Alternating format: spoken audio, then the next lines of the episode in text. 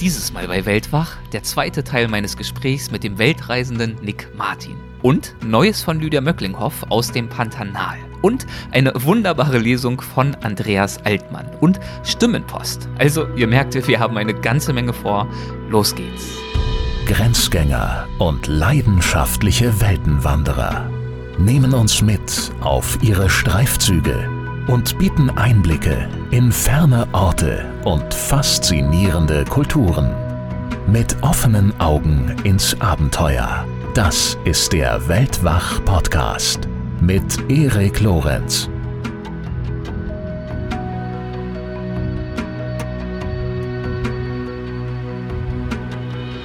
Und weiter geht's mit Nick Martins Erlebnissen. In der letzten Folge hat er ja beschrieben, wie er Hurricanes, Harpunen, Schüsse und ein Jahr Arbeiten in Australien überlebte und schließlich dann für einige Monate nach Deutschland zurückgekehrt ist, um das Erlebte zu verarbeiten. In dieser Episode setzt er seine Erzählungen aus sechs Jahren Weltreise nun also fort und beantwortet dann auch noch live die Fragen der Mitglieder des Supporters Clubs, die online an der Aufzeichnung teilgenommen haben. Für die Mitglieder des Supporters Club haben wir diese Woche auch wieder eine neue tolle Weltwach Plus Folge veröffentlicht. Zu Gast ist darin Mina Esfandiari.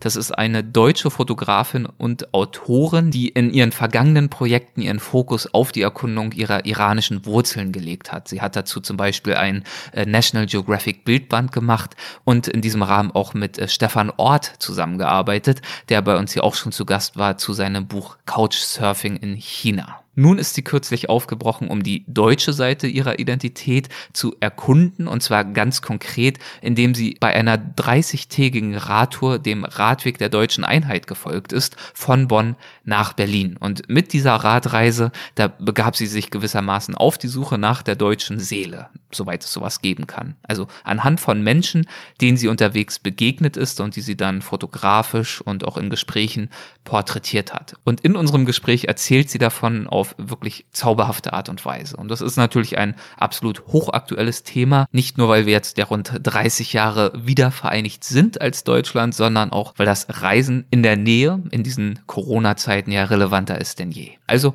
30 Jahre Wiedervereinigung, 30 Tage Radreise und Weltwach Plus Nummer 30. Denn in der Tat, das ist bereits die 30. Plus-Folge. Infos dazu findet ihr, wie ihr wisst, unter weltwach.de und dort unter Supporters Club. Aber auch wenn ihr nicht Mitglied im Supporters Club seid, gibt es neues Futter für euch, nämlich bei unserem englischsprachigen Podcast Unfolding Maps. Mein Gast in der neuen Folge ist Dr. Diva Amon. Das ist eine Tiefseebiologin. Sie nimmt uns mit zu einigen der letzten weißen Flecken auf unseren Landkarten, nämlich eben in jene eine Tiefsee und das ist wirklich faszinierend. So viel zu den Ankündigungen und Updates und jetzt geht es los mit Nick Martin zum zweiten. Viel Spaß. Irgendwann ging es dann aber natürlich trotzdem wieder weiter, beziehungsweise in mancherlei Hinsicht ja auch so richtig erst los. Äh, wie unterschied sich denn die Reisephase nach dieser Pause von jener vor dieser Pause? Ähm, ich muss sagen, ich schätze mich als extrem glücklich ein, dass ich als Reisejunkie ähm, meinen weiblichen Partner gefunden habe. Also die Steffi, mit der ich, also die habe ich Ende 2011 kennengelernt. Als ich dann 2012 losging, kam es dann drei Monate später nach. Und ähm, dann haben wir uns entschieden, ja, können wir eigentlich mal probieren, zusammenzureisen. Und das machen wir jetzt mittlerweile seit acht Jahren. Also äh, als Paar zwar ab und zu natürlich auch noch getrennt reisen, aber es war ein komplett anderes Reisen. Und tatsächlich das Kennenlernen meiner jetzigen Partnerin ähm, hat mir auch ein Stück weit geholfen, aus meiner Reisedepression rauszukommen, weil sie war für, also als wir beide reisen waren und so nicht gekannt hatten, war sie für ein Jahr in Australien, ich war zwei Jahre in der Welt unterwegs und ähm, letztendlich haben wir uns noch nie vorher im Leben gesehen, als wir uns aber kennengelernt haben, haben wir festgestellt, dass wir zur gleichen Zeit am gleichen Ort in Australien, also in Perth, gelebt und gearbeitet haben und für die beiden konkurrierenden Hotels gearbeitet haben, haben uns aber nie gesehen. Und äh, hm. diese die Liebe zum Reisen hat mehr oder weniger äh, Steffen mich mehr auch verbunden. Du hast gerade auch schon angesprochen, dass du unterwegs auch äh, sehr viel gearbeitet hast. Also es war in diesen vielen Jahren äh, mitnichten äh, unentwegt alles Friede, Freude, Eierkuchen nee, nee. und Surfen am Strand, sondern du musstest auch ordentlich schuften, warst diesbezüglich auch ziemlich äh, einsatzbereit und auch kreativ. Äh, was hast du denn alles an Jobs gemacht? Ähm, also ich nenne es jetzt mal die offizielle Variante. Über dieses Work-and-Travel-Visum habe ich in Australien, also mein erstes Work-and-Travel, das war damals Ende 2010, Anfang 2011. Ähm, ich habe es viel in der Gastronomie gearbeitet, also als äh, Barkeeper oder als, äh, als äh, Waiter, wie nennt man es auf Deutsch? Ähm, Kellner. Ja. Äh, ich habe es tatsächlich auch mal geschafft, in einem thailändischen Restaurant als Tellerwäscher anzufangen, also auf meiner zwei Quadratmeter Küche. Und nach drei Tagen ähm, wurde ich Restaurantmanager. Also ich, ich nenne es in der Fachsprache die deutsche Effizienz. und also ich habe ein, ein thailändisches Restaurant führen dürfen. Ich habe in Australien als Gärtner gearbeitet. Ich habe hochgiftige Fässer gesäubert. Ich habe am Hafen Boote restauriert, äh, abgeschliffen. Ich habe als VIP-Barkeeper für 30 Dollar Cash in Hand auf einer 5 Millionen Dollar Yacht als Barkeeper gearbeitet. Ich habe super authentisch zusammen mit einem Franzosen, also ich als Deutscher, ähm, mit einem Franzosen in Australien mexikanisches Essen auf einem Gemüsemarkt verkauft dann gab es noch so ein paar kleinere Jobs, die ich auch gemacht habe. Also ich war in kan Also Las Vegas oder sowas, ne? Das würde ich ja nicht als Job nennen. Also das okay. war, ich sag jetzt mal, das war, ich glaube, das, das, das, schnellste Geld, das ich verdient habe. Aber wenn du es jetzt schon angesprochen hast, äh, dürfen die Zuhörer jetzt auch nicht auf den Cliffhanger äh, hängen lassen. Also tatsächlich, als ich damals durch die USA gereist bin, ich habe ja sehr viel Couchsurfing gemacht.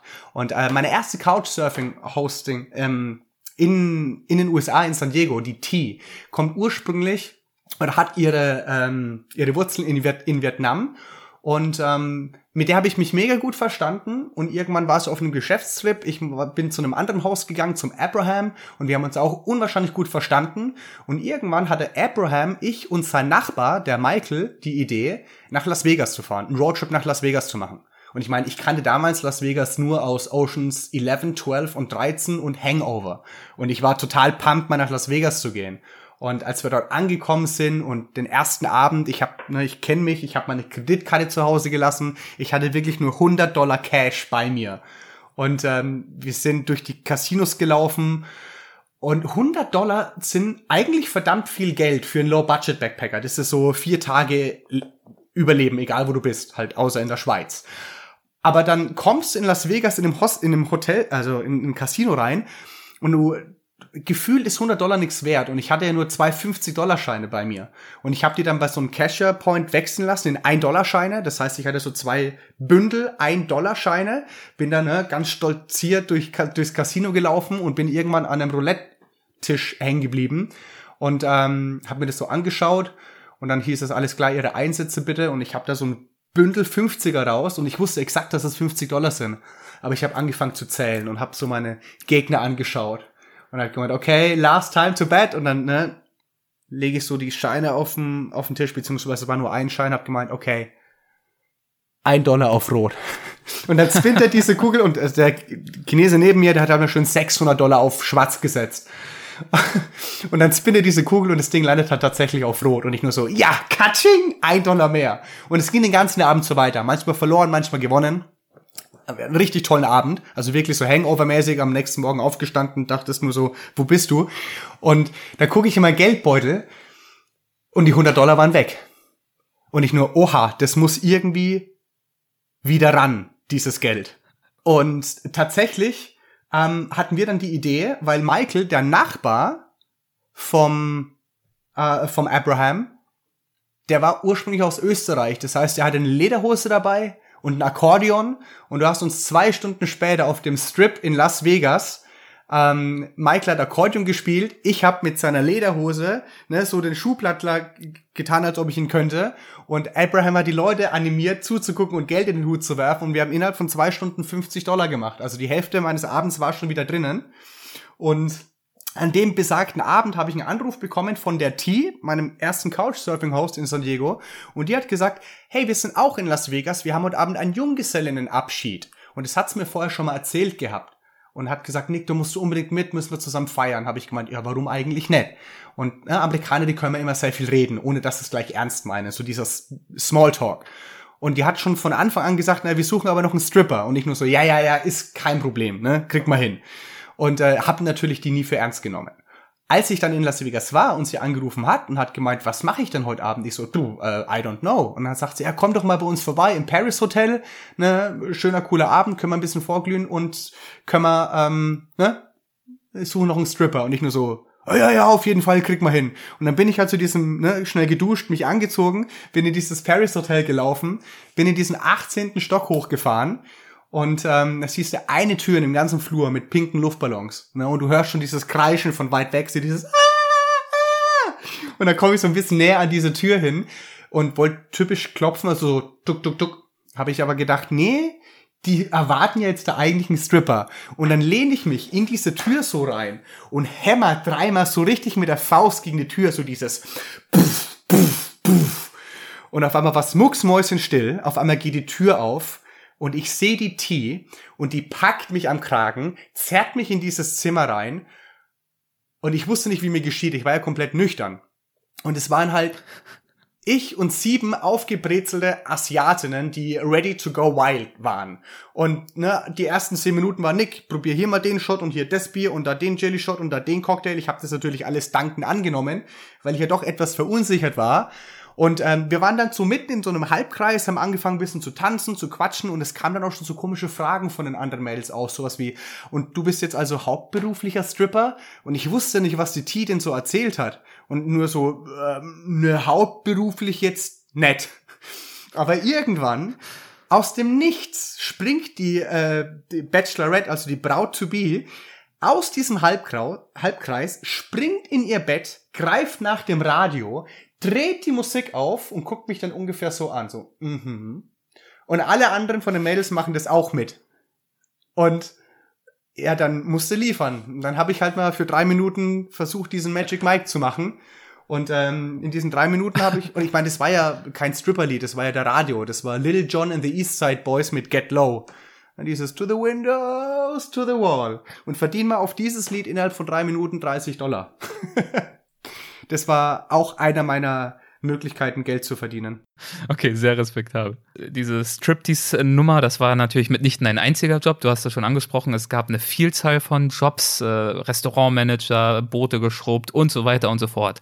Äh, würdest du denn sagen oder behaupten, dass dich das äh, weitergebracht hat als der IT- bzw. Vertriebsjob vorher? Absolut. Also da würde ich jetzt mal das Strippen vorweg, also ausschließen. Aber allein die Erfahrung mit anderen Menschen aus internationalen Gewässern, nenne ich es jetzt mal, oder überhaupt mit anderen Menschen in einer anderen Sprache zu kommunizieren, ähm, deine Bedürfnisse gegenüber anderen Menschen auszudrücken. Ich meine, die kommen ja auch aus einer anderen Kultur, ob das jetzt irgendwie in Ecuador ist und du willst irgendetwas oder auch in Mexiko und du fragst nach etwas, dann ist es ja was komplett anderes, als wenn du dich mit einem gleichsprachigen Menschen unterhältst. Und das noch aufs Arbeiten zu beziehen oder auch anderen zu dienen, ob das jetzt als Kellner, als Barista, als Restaurantmanager, als äh, Bootsjunge oder sonst irgendwas ist, äh, hat mich definitiv weitergebracht.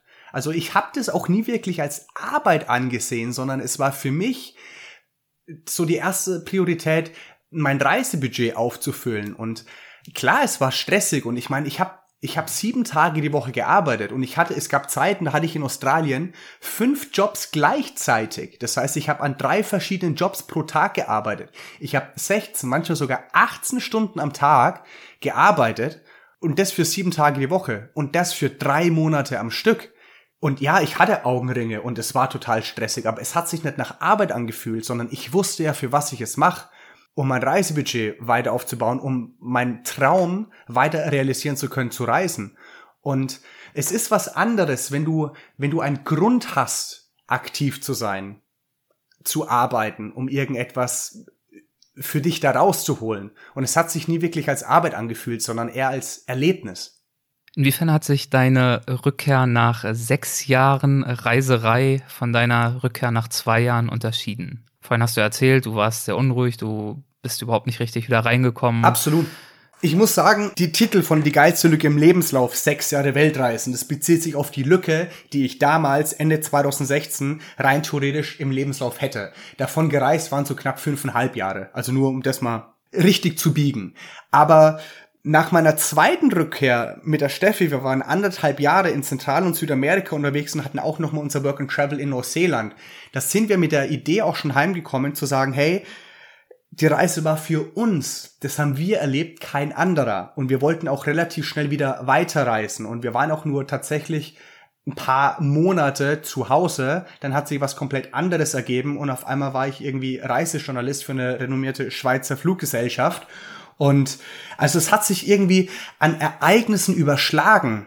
Aber so der kleinste gemeinsame Nenner, rückblickend betrachtet, war, ich hatte dann damals wirklich das Vertrauen in mich selber, wirklich alles zu schaffen, was ich mir vornehme. Ich habe auf meinen Reisen gelernt, in the end, nobody gives a shit. Also so viel wie viele Menschen kritisieren deine Denkweise, deine Mache, das, was du tust, das, was du machen willst, deine Ziele, deine Träume. Aber am Ende des Abends geht jeder von uns heim ins Bett, legt sich ins Bett und denkt über seine eigenen Probleme oder Herausforderungen nach. Das heißt, ich habe mir das jetzt nicht mehr so zu Herzen genommen, auf die Kritiker zu hören, sondern ich war davon fest, über, fest davon überzeugt, dass das, was ich machen will, dass ich dafür der Einzige bin, der dafür auch verantwortlich ist, das auch in die Tat umzusetzen. Und so kam das wirklich Schlag auf Schlag. Ich war dann ein halbes Jahr ähm, offiziell wohnhaft in der Schweiz, war aber irgendwie nur einmal in der Woche zu Hause. Sonst bin ich ja äh, überall in der Welt rumgekommen, bedingt durch Reisejournalist.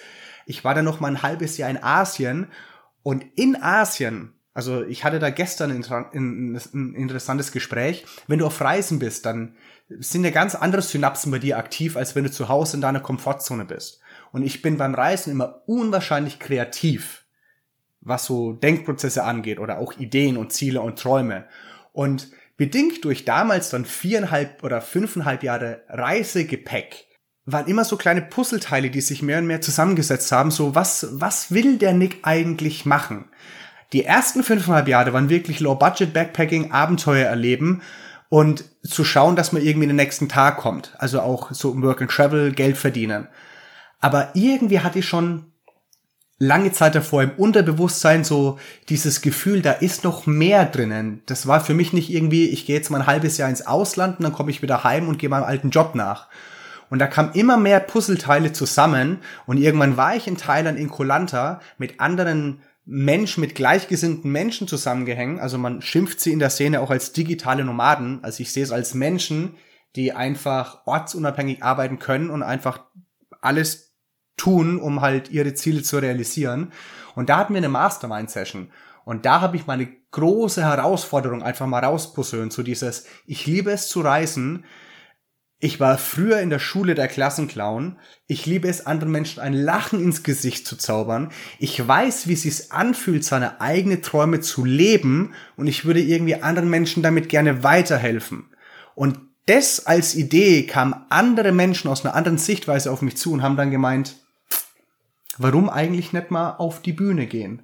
Und das hat bei mir so gemacht und dann war ich irgendwie gefühlt unstoppable und wollte und habe mich da wirklich Tag und Nacht rein gelehnt in diese ganze Sache und so entstand tatsächlich dieses Projekt von die geilste Lücke im Lebenslauf. Ich glaube, ich bin gerade voll vom Thema abgekommen, aber Sorry. Macht nichts. Äh, wobei ja die äh, Lücke aus heutiger Sicht eigentlich auch äh, dann der falsche Begriff ist, weil es ist ja keine Lücke. Es hat ja bis heute kein Ende gefunden. Definitiv. Und es ist auch so beabsichtigt, weil wenn ich auf die Bühne stehe und von meinen Abenteuern erzähle, dann weiß ich ja, dass im Publikum ganz viele Menschen sitzen, die auch gerne sowas in der Art erleben wollen, aber Angst davor haben, so eine Lücke in ihrem Lebenslauf zu haben. Aber bedingt durch dieses ganze Storytelling und die Geschichten von mir versuche ich, dass die Menschen dann auch selber zu realisieren, ja, das ist ja gar keine Lücke. Das ist ja, wenn du deinen eigenen Träumen einfach Folge leisten willst und da auch wirklich Energie reinsteckst und auch Disziplin und was da alles dazugehört, das ist keine Lücke im Lebenslauf. Reisen, egal wie lang es ist, kann keine Lücke im Lebenslauf sein. Das ist, für mich ist es eine Berufung geworden, für andere Menschen ist es einfach nur vielleicht ein lang ersehnter Traum aber du solltest dir nie einreden lassen, dass deine Ziele oder deine Träume irgendwie negativ behaftet sind, nur weil andere darüber anders denken. Ich meine, ich habe es ja auch selber mitbekommen, wie viele Menschen zu mir gesagt haben, ach so, ja, und du reist jetzt ein bisschen durch die Welt. Aha. Die, wir, wir Menschen das hat, glaube ich, mit unserer DNA zu tun. Wir lieben es, Menschen oder Dinge in Schubladen einzusortieren. Einfach nur, dass wir eine Orientierung haben, wie wir die einzuschätzen haben. Und dieses Schubladendenken, dieses Vergleichen, das verlernt man ein Stück weit auf Reisen. Und man kann es dann auch anders angehen, wenn man wieder zu Hause ist und verglichen wird. Und ja, es ist definitiv keine Lücke, so sich selber besser kennenzulernen, andere Sprachen zu lernen, ähm, aus der Komfortzone zu kommen und sich physisch und psychischen Belastungen auszusetzen, um daran zu reifen und zu wachsen. So, liebe Leute, schon mal die Vorwarnung. Gleich äh, gebe ich das virtuelle Mikrofon an euch. Dann könnt ihr eure Fragen stellen und sollt es gerne auch tun.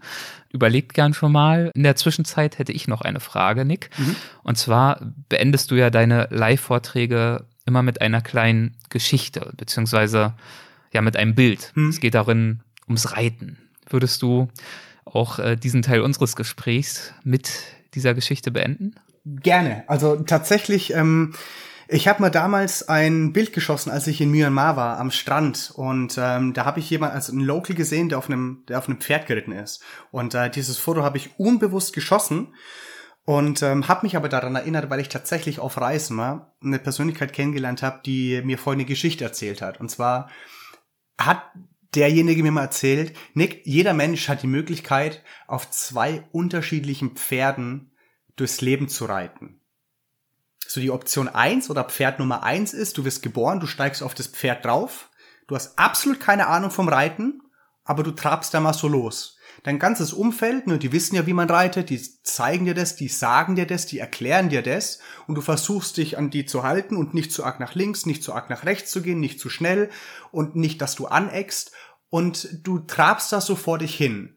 Und ich vergleiche das immer so mit diesem Sozialklischee leben. Also so dieses, du gehst in den Kindergarten, du gehst in die Schule, du gehst in die Uni oder du machst eine Ausbildung, hast einen guten Abschluss, suchst dir einen Partner, Hund, Katze, Karriere, Kredit aufnehmen, Haus kaufen, das abzubezahlen, bis in Rente gehst, irgendwann bist du tot. Also am Ende deines Lebens, also du reitest so mit deinem Pferd durchs Leben und am Ende deines Lebens, du stirbst, du steigst von diesem Pferd ab, guckst so auf diesen Weg, den du geritten bist und wirst dann wahrscheinlich sowas sagen wie, ja, das äh, war ein angenehmer Ritt. Die zweite Möglichkeit ist, wenn du geboren wirst, du steigst auf dein Pferd und du hast keine Ahnung, wie man reitet und jeder will dir irgendwie sagen, wie man reitet, aber du machst einfach mal dein eigenes Ding. Du sammelst deine eigenen Erfahrungen und du trabst am Anfang los und irgendwann ist dir das vielleicht zu langweilig und irgendwann gibst du diesem Gaul mal die Sporen und dann reitest du los und das Ding geht viel zu schnell und du hast keine Ahnung mehr, wie man das steuert und du gehst viel zu arg nach links, viel zu arg nach rechts und da gibt's Objekte auf dem Weg, da musst du drüber hüpfen. Manchmal schaffst du's, manchmal schaffst du es nicht und du fliegst voll auf die Fresse, aber es ist völlig okay, du steigst einfach wieder auf, aufs Pferd, ne, klopfst den Staub ab, hast vielleicht ein bisschen Narben, aber ist okay, wer Narben hat, hat nichts erlebt und dann reitest du durchs Leben und ziehst so ein bisschen dein eigenes Ding durch. Und am Ende des Lebens, am Ende von diesem Ritt, dann sitzt du nicht im Sattel. Da liegst du so quer drin, deine Haare zerstrubelt, natürlich ne, ein bisschen staubig, ein bisschen vernarbt, aber dann liegst du so quer im Sattel und während du dann so von diesem Pferd steigst und auf diesen Weg schaust, den du geritten bist, kann dir nichts anderes übrig bleiben, außer himmelhoch jauchzend zu schreien, Hell yeah, what a ride! und das so als kleine Metapher. Und ich muss ganz ehrlich sagen, auf meiner Show sage ich den Leuten auch noch, mir ist es unwahrscheinlich wichtig zu verstehen, nicht jeder ist fürs Pferd 2 gemacht. Es gibt Menschen, die lieben ihr Pferd 1 und das ist auch völlig okay. Mein eigener Bruder, der ist drei Jahre älter, ne, eigenes Fleisch, eigenes Blut, der lebt auf Pferd 1. Der hat zwei Kinder, eine Frau, der hat ein Haus, hat einen normalen Job. Aber der Unterschied ist, er ist verdammt glücklich damit. Und das ist der springende Punkt. Und wenn ich dann so am Ende meiner Show oder jetzt auch vom Podcast irgendwie in die Augen gucken könnte, könnte bei den einen oder anderen und dann merkst du halt, wie das Feuer lodert und der ein oder andere sich vielleicht denkt, ja, scheiße, ich sitze auf dem falschen Pferd. Dann, du bist selber dafür verantwortlich. Wer weiß, wenn du es selber kreieren kannst, dann ist die Chance auch da, dass es vielleicht noch ein drittes Pferd gibt. Ein Mischpferd oder so. So eine Mischung, aber du, das darfst du ja selber, selber kreieren. Wunderbar. Das, äh, das ist eine, ein schönes Bild und es war auch ein äh, schöner Ritt mit dir jetzt in diesem Gespräch, um mal beim Bild zu bleiben. Ich danke dir herzlich dafür bis hierher. Vielen, vielen Dank, Nick. Vielen lieben Dank. Und äh, wie versprochen, jetzt seid ihr gern an der Reihe. Liebe Leute, Okay, dann stelle ich jetzt noch eine allerletzte Frage zum Abschluss. Ähm, da habt ihr noch mal die Chance, euch was zu überlegen. Wenn nicht, ist auch nicht schlimm. Also ich weiß Nick, nicht, keine Angst, ihr könnt mir gerne ruhig Fragen stellen. Du hast so viele Orte jetzt auf den Reisen kennengelernt. An welchen Orten, an denen du bereits warst, würdest du jeweils bereitwillig ein Wochenende, eine Woche, ein Monat oder ein Jahr verbringen? Ah, das ist eine schöne Frage. So habe ich die noch nicht gestellt bekommen. Also, Okay, also ein Wochenende würde ich sagen Las Vegas, mehr nicht. Also mehr als ein Wochenende würde ich Las Vegas nicht überleben. Ähm, eine Woche würde ich gerne noch mal in den ähm, in den Rocky Mountains in Kanada verbringen. Was würdest du da machen? Wandern gehen, wahrscheinlich, obwohl wird wahrscheinlich eher auf zwei, drei Wochen hochgehen, weil ich unbedingt auch mal ins Yukon-Gebiet hoch will. Also die Natur in Kanada ist der absolute Wahnsinn. Riesengroßer Fan davon gewesen. Ich bin damals in Kanada ja komplett von West nach Ost gereist. Wunder, wunderschön. Also British Columbia und Alberta, also mit Rocky Mountains, hat mir unwahrscheinlich gut gefallen. Ich würde wahrscheinlich so meine kleine Base in Kelowna haben und dann Richtung Norden hochgehen für eine Woche. Ein Monat ähm, war ich tatsächlich erst letztens wieder in Indonesien auf Lombok ähm, die Insel hat's mir ein bisschen angetan. Ich sag jetzt mal so vom Vibe her, vom Surfen, von der Einfachheit, da, da ticken die Uhren einfach ein bisschen langsamer. Aber ich glaube, für einen Monat würde ich einfach andere Teile Indonesiens nochmal bereisen. Ist ein wunderschönes Land. Ich war schon ein paar Mal da, aber irgendwie kriege ich davon auch nie genug. Ähm, und ein Jahr an einem Ort, puh, das ist eine gute Frage. Aber da gibt's doch so viel. Also irgendwie, wenn ich jetzt mir ein Jahr Auszeit nehmen könnte, ich würde auf jeden Fall die transsibirische Eisenbahn machen und in die Richtung weitergehen. Ich will noch so viel mehr von Afrika sehen. Ähm, ich war noch nie in der Antarktis. Das wäre aber für ein Jahr wahrscheinlich ein bisschen zu lang in Sachen Temperaturen, weil ich doch eher ein Sommerkind bin. Ähm, aber wenn's, wenn ich mich jetzt wirklich auf ein Jahr festnageln würde, ähm, ich glaube, Südamerika, einfach nochmal so ein bisschen mein Spanisch aufzufrischen. Es gibt noch den Süden Argentiniens, wo ich noch nicht war, Chile, ähm, Paraguay. Ähm, ich würde meine Zeit auf jeden Fall irgendwie sinnvoll nutzen. Aber da gibt's wie gesagt, noch so viele verschiedene Orte. Aber es gibt ja zum Glück auch noch ein paar Jahre, von daher geht da noch so einiges, würde ich sagen. Das stimmt auch wieder, da hast du recht, ja. Birgit möchte wissen, äh, gibt es etwas, was du unterwegs vermisst? Ähm, also tatsächlich wenn es ums Essen geht, ich meine, ich bin ein absoluter Food-Junkie. Ich liebe Straßenessen in Asien. Meine absolute Lieblings Lieblingsspeise ist äh, Choriqueso, also in Mexiko diese kleinen Tacos mit Chorizo und Käse, der Hacker mit Pica de Gallo. Da läuft jetzt das Wasser im Mund zusammen. Ab und zu gibt's tatsächlich Momente, wo ich einfach mal dunkles Schwarzbrot vermisse von zu Hause. Mhm. Essenstechnisch. Also der Klassiker. Der, das, ja, tatsächlich der Klassiker oder auch ab und zu mal irgendwie die selbstgemachte Kräuter Quark von meiner Mom mit Pellkartoffeln oder sowas. Da kommt nämlich schon die nächste Frage. Ja. Abgesehen vom Materiellen, gibt es da noch andere Dinge? Okay, ähm, jein. Ich will nicht sagen, ich habe kein Heimweh, aber es ist kein Heimweh im klassischen Sinne, dass ich sage, ich muss jetzt unbedingt wieder heimgehen, sondern es sind Momentaufnahmen. Kleines Beispiel, als ich äh, das erste Mal unterwegs war und ich war in, in Kanada auf Vancouver Island und es war die WM 2010. Und da gab's schon Momente, wo ich mir irgendwie gewünscht habe, mit meinen Freunden irgendwie zu Hause im Garten zu sitzen, gemütlich äh, was grillen, zusammen sein, Spaß haben und Fußball zu schauen. Das sind eher Momente. Und das erste Mal auf den Fidschis gewesen und Weihnachten verbracht. Ich meine, das war 35 Grad, da kam null Weihnachtsstimmung auf. Also es war was komplett anderes und da habe ich schon vermisst, weil ich glaube 2010 war das Jahr, wo wir das letzte Mal in Würzburg Schnee hatten an Weihnachten und genau da war ich nicht da. Und mhm. also es sind eher so kleine Momentaufnahmen. Vielen Dank, Birgit. Gibt es noch äh, weitere Fragen? Ja, Björn fragt, gibt es Länder, in denen du noch nicht warst und vielleicht Angst hast, hinzureisen? Und wenn ja, möchtest du dahin reisen? Also ja, es gibt definitiv noch Länder, wo ich nicht war. Ich, hab, ich bin tatsächlich ein sehr langsam Reisender. Ähm, ich habe bis jetzt äh, bisher nur so knapp 80 Länder bereist. Für viele ist es viel, für jemanden, der halt schon länger unterwegs ist, denkt man, naja, also könnten noch ein paar mehr sein. Aber ich lieb's, wenn man reist, auch wirklich so einzutauchen und nicht nur so kurz am Flughafen einen Stempel holen und einzusteigen in die Maschine und weiterzufliegen. Ähm, es gibt definitiv Länder, die ich noch auf meiner Bucketliste habe. Also wie angesprochen, ich war noch nie in Südafrika, Cape Town würde ich gerne mal hin. Antarktis, ähm, Süden von Argentinien. Ich war jetzt Anfang des Jahres im Norden, auch wunderschön. Ähm, die Mongolei und überhaupt die transsibirische Eisenbahn, das sind alle Länder, wo ich auf jeden Fall noch hin will und noch etliche.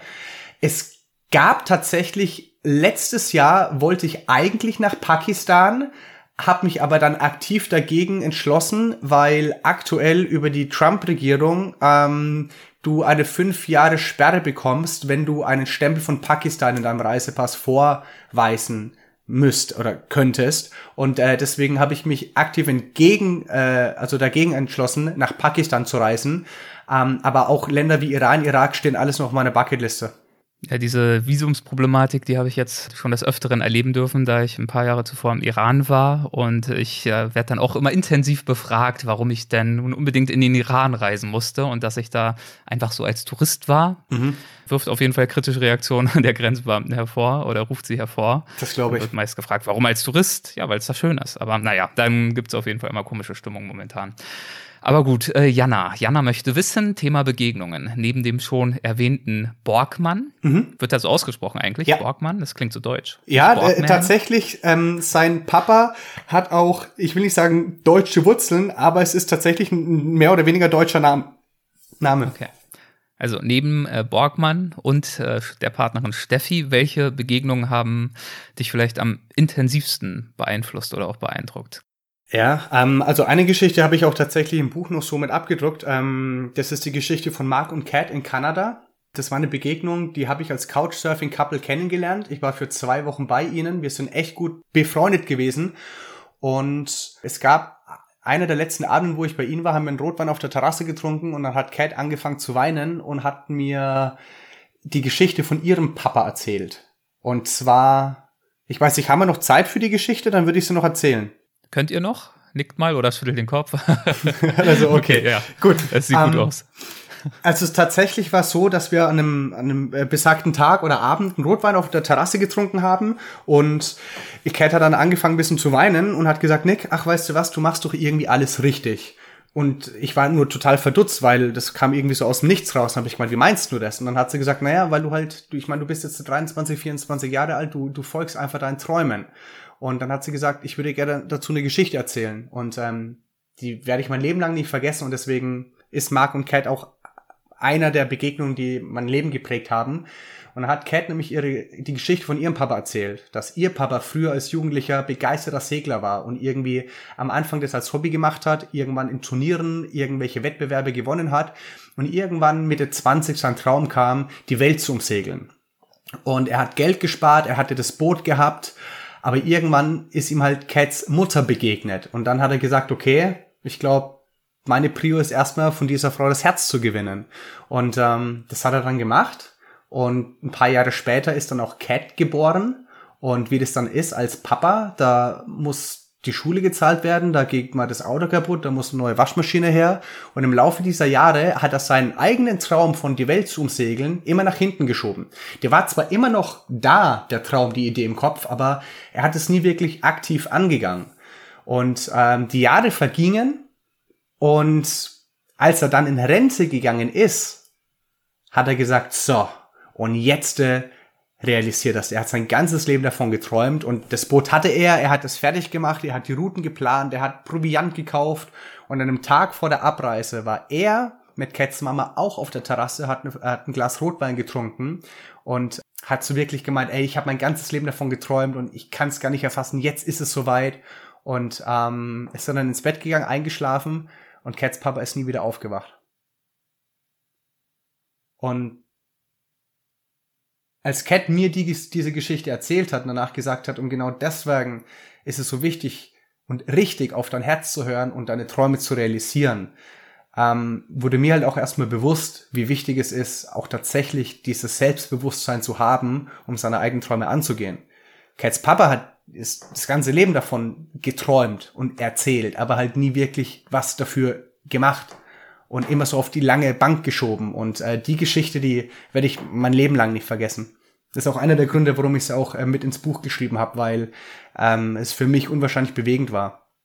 Und ja, neben Mark und Cat, boah, da gibt's noch den Dan, äh, den ich auf den Fidschis kennengelernt habe. Das ist mittlerweile einer meiner besten Reisebuddies geworden. Wir haben uns in mittlerweile acht Ländern getroffen. Er kommt ursprünglich aus Kanada, wohnt in Schweden.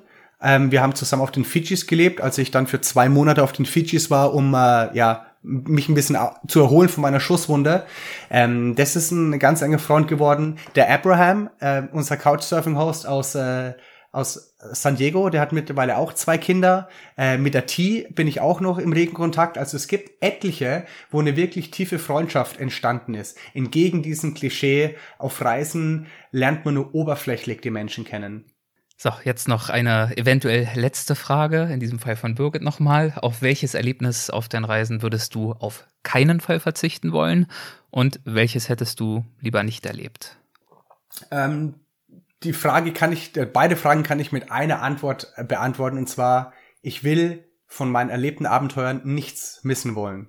Auch die Dinge, die am Anfang super negativ erschienen sind. Ich meine, ich weiß nicht, ob ihr das seht, die beiden äh, Narben in meinem Daumen ja. und in der Brust. Die Hurricane-Erfahrung, äh, das Strippen der ausgeraubt werden in Vietnam, ähm,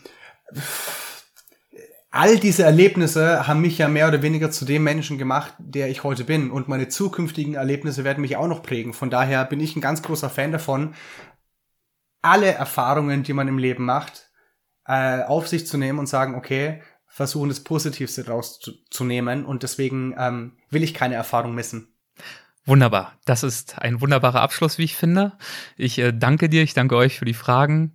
Vielen Dank, dass du so unterhaltsam, so energiegeladen erzählt hast. Vielen, vielen Dank dafür. Dankeschön. Vielen lieben Dank, dass ich dabei sein durfte und so ein bisschen was von meiner Geschichte erzählen durfte. Klasse, Dankeschön. Und euch vielen Dank fürs Dabeisein wieder. Danke. Das war Nick Martin. Vielen Dank nochmal, Nick. Ja, und jetzt geht's direkt weiter mit Lydias dieswöchigem Gruß aus dem Pantanal. Und der hat's wirklich in sich. Paradies Pantanal. Neues von Lydia. Tropenökologin und Ameisenbärenforscherin Lydia Möcklinghoff ist ja seit kurzem zurück im Pantanal, wo sie seit einem guten Jahrzehnt forscht, und zwar eben am Ameisenbären unter anderem. Und in der letzten Folge hat sie uns ja von ihrer, naja, ich will mal sagen, etwas holprigen Anreise erzählt. Ähm, ja, und sie hält uns jetzt, wie versprochen, über ihre Erlebnisse vor Ort auf dem Laufenden. Und äh, ich sag mal so, äh, sie sitzt zwar momentan allein in einer abgeschiedenen Hütte in Quarantäne, aber langweilig ist es ihr dort definitiv trotzdem nicht. Hier ist ihr Update. Moin allerseits. Liebe Grüße aus der vielleicht besten Quarantäne der Welt. Äh, ich bin in einer kleinen Hütte am Fluss. Man hört es vielleicht im Hintergrund, ich koche gerade Kaffee. Es ist 5 Uhr morgens.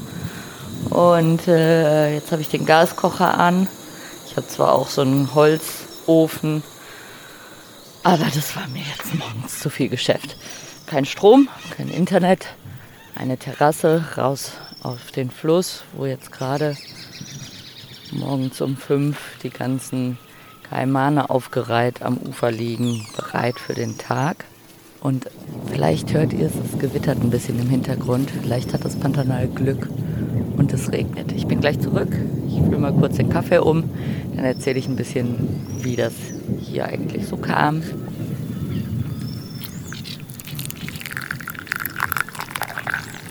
Jetzt geht hier langsam die Sonne hinterm Wald auf und es gewittert immer noch. Es wäre natürlich der totale Hammer, wenn es heute regnen würde. Das ganze Pantanal wartet einfach auf Regen. Es ist so eine krasse Trockenzeit in diesem Jahr, wie ich es noch nie erlebt habe. Und das ist natürlich äh, die Ursache für diese Brände, die durch die Presse gehen. Die sind viel weiter im Norden. Sind hier ziemlich im Süden vom Pantanal. Und ähm, eigentlich war der Plan, als ich auf die Farm kam, dass ich äh, nicht äh, ewig in dieser Hütte in Quarantäne bin. Also die ist so 40 Fahrminuten weg äh, von der Farm sondern dass ich einfach in meinem Haus bin, in dem ich sonst auch wohne. Ich bin ja jetzt seit über zehn Jahren hier. Die Farm heißt Versender Barranco Alto, die ist so 110 Quadratkilometer groß und auf diesen 110 Quadratkilometern sind so 2000 Rinder. Das ist so diese typische traditionelle Rinderzucht, die eben mit sehr wenigen Tieren auf sehr großen Flächen arbeitet. Und es gibt so 20 Menschen, die hier permanent leben. Die leben in so einem kleinen Dorf und da ist eben auch ein kleines Häuschen, in dem äh, ich sonst immer wohne.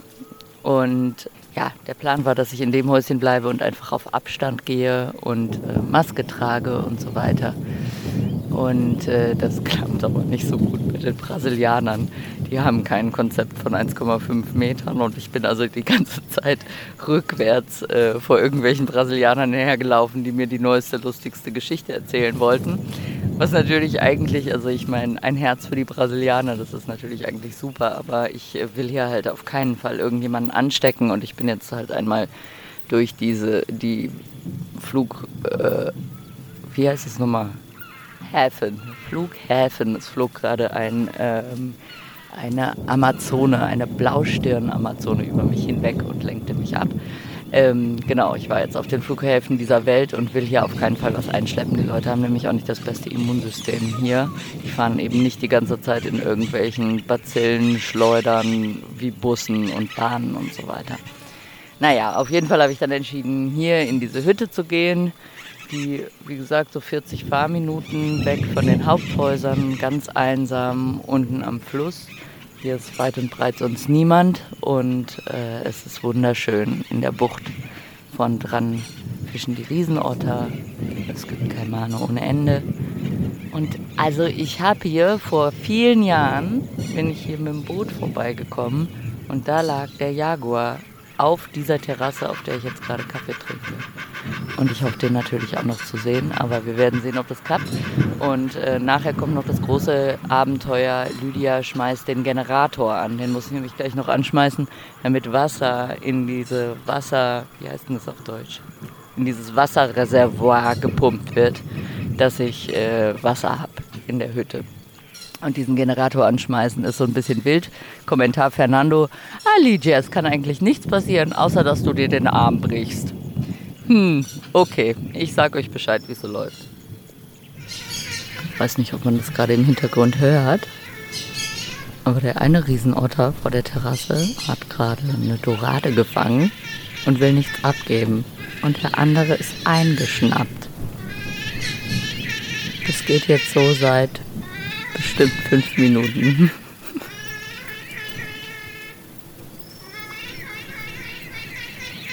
Da läuft er, da läuft der Jaguar. Ich muss meine Kamera holen. Ach du Schein. Ich ergänze. Alter, äh, das ist jetzt ein paar Minuten her, der ist jetzt im Wald. Ich schwöre, das war nicht gefaked. Ich saß hier mit meinem Aufnahmegerät und hatte es gerade gesagt, da kommt der Jaguar angelaufen. So abgefahren. Der lief jetzt äh, auf der anderen Seite der Terrasse ans Wasser, hat getrunken, lief durchs Wasser und dann am Ufer entlang. Vielleicht kommt er hier nochmal raus. Oh Gott. Ich ganz alleine mit der Katze war das wunderschön. Oh Gott, das war total magisch. Unfassbar. Und das beim Sonnenaufgang. Boah. Regnet es gerade ein bisschen. Das ist zwar toll, aber es reicht nicht. Also, man sieht gar keine Wolken, von daher, das wird jetzt kein total krasser Regen sein. Und ähm, das verdunstet halt schneller, als dass es überhaupt in den Boden einsickert. Ich hoffe sehr, dass das nicht der Regen von heute war, der angekündigt war, weil die nächsten Tage sind angesagt, dass es ganz trocken wird wieder.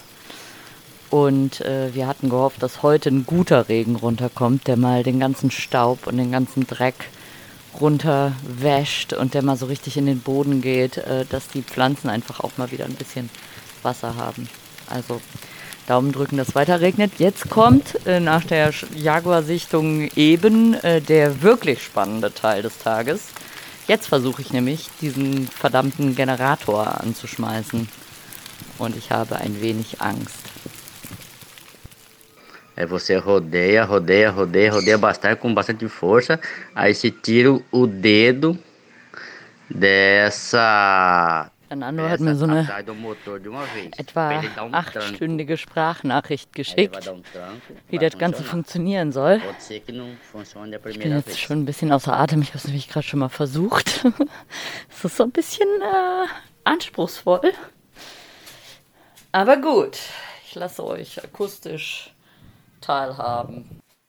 Nächster Versuch. Also ich habe es jetzt hier eingestellt, wie der Fernando gesagt hat. Und jetzt drücke ich hier auf die Kupplung. Und jetzt meine ganze Kurbel. Kurbeln.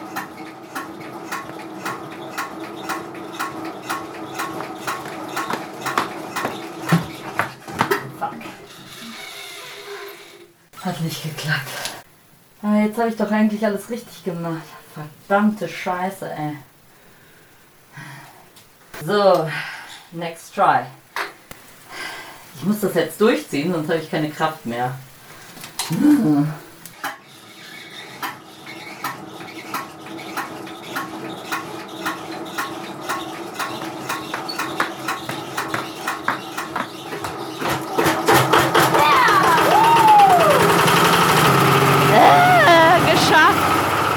Oh Mann, was eine Aufregung. Das Problem ist halt, dass es super anstrengend ist. Und wenn man es so oft versucht, dann schafft man es nicht mehr. So, Quarantäne gerettet. Das Wasser pumpt jetzt hoffentlich oben in die, in die Kaischer rein. Madidiot. Tschüss. Lydia, also ich habe mich wirklich mit dir gefreut, als der Generator dann endlich angesprungen ist. Wunderbar und natürlich ganz besonders auch als äh, du den Jaguar gesichtet hast. Das muss ja wirklich ein absolut besonderer Moment gewesen sein. Und äh, das Beweisfoto dazu, liebe Hörerinnen und Hörer, dass es wirklich auch genauso stattgefunden hat, wie Lydia es geschildert hat, das findet ihr auf Lydias Instagram-Profil. Äh, sucht dort einfach nach ihrem Namen. Bevor wir jetzt gleich zu Andreas Altmann kommen, gibt es als nächstes erst einmal die Stimmenpost. Stimmenpost. Botschaften aus der Community. Dieses Mal mit einer sehr sympathischen Nachricht von Sandra. Und sie erwähnt zu Beginn, sie sei Sandy oder Sandy und die frische Luft. Nur damit das äh, bei euch zu keiner Verwirrung führt. Sie meint damit ihren Instagram-Namen. Das also nur zur Klarstellung. Und äh, hier kommt ihre Nachricht. Hallöchen, ich bin die Sandra oder Sandy und die frische Luft. Und ich bin total aufgeregt, weil ich zum einen noch ein Frischling bin was Instagram betrifft und zum anderen, ich stehe nicht gerne im Mittelpunkt. Und wenn man jetzt eine Sprachnachricht schickt, na ja, da ist das schon so eine heikle Sache, weiß ich nicht. Ähm, ich will es kurz und ganz schmerzlos machen. Mein größtes Abenteuer. Pff, zu einem, zum einen sehr schwer zu sagen. Ich bin 44, ich habe ganz viel erlebt.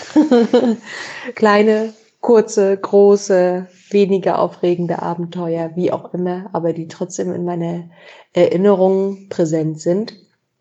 Aber tatsächlich, ich glaube, das größte Abenteuer war, dass mein Mann, wir lebten in Berlin, viele, viele Jahre, fast 20 Jahre, und mein Mann wurde dann aus Spanien, Madrid abgeworben, beruflich, und ich habe Ei, Anfang der 20er tatsächlich mit dem Gedanken haben wir zusammengespielt, wir wandern mal aus und gehen nach Spanien, Barcelona, da haben wir die Berge, da haben wir das Meer und wir haben die Metropole, haben aber festgestellt, nee, wir leben doch lieber weiter in Berlin, haben unsere Jobs, sind dort happy und glücklich mit den beiden Beinen auf, den, auf der Erde. Und nach Barcelona fahren wir halt zum Feiern und überhaupt. ähm, ich schweife aus, da sieht man, ich habe wenig Erfahrung. Aber das Ende vom Lied war, er bekam dann eine gute Offerte aus Madrid und konnte dann noch ein bisschen was raushandeln. Und ich habe gesagt dann aber nein. Obwohl ich früher die Mutige war, habe ich dann irgendwann aber gesagt nein, weil wir haben schon inzwischen eine Tochter. Und da hängt eine Menge dran. Und da habe ich gesagt, nee, ich muss erst mal sehen, kannst du mir den Rücken frei halten? Ich weiß, es ist nicht lange, aber zwei Wochen halte mir bitte den Rücken frei. Zwei Wochen oder knapp drei Wochen möchte ich jetzt nach Nepal. Das brauche ich, das wollte ich schon immer mal. Und wenn ich jetzt, keine Ahnung, wann ich das jemals mache, da will ich einfach unbedingt jetzt in dieser Sekunde schon mich hinbeamen.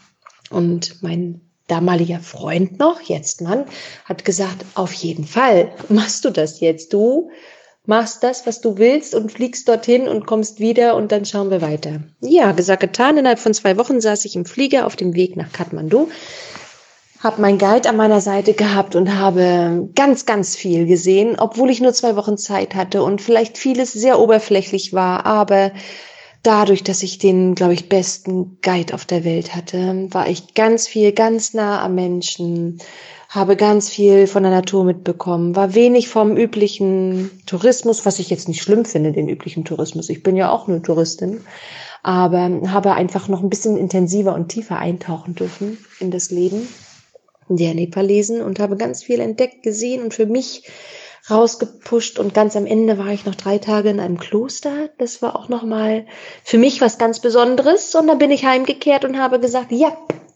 jetzt unterschreibe bitte den Vertrag. Wir gehen nach Madrid als Familie zusammen. Dann unterschrieb mein Mann den Vertrag, mein damaliger Freund. Und äh, am Anschluss, nachdem er das alles per Mail dann weggeschickt hatte, hatten wir uns an den Computer gesetzt und haben einen Flug nach Madrid gebucht, um erstmal die Stadt kennenzulernen. Dann sind wir drei, mein Mann, meine Tochter und ich, nach Madrid geflogen, haben uns die Stadt angeschaut und waren ganz froh, dass sie doch schöner ist, als wir dachten. und das war im November 2017. Es war bitter, bitter, bitter kalt und das hatten wir gar nicht erwartet. Aber das war eben das Schöne, dass wir jetzt wussten, nein, hier gibt es tatsächlich Wetter und nicht nur Sonnenschein und keine Ahnung was. Das könnte passen.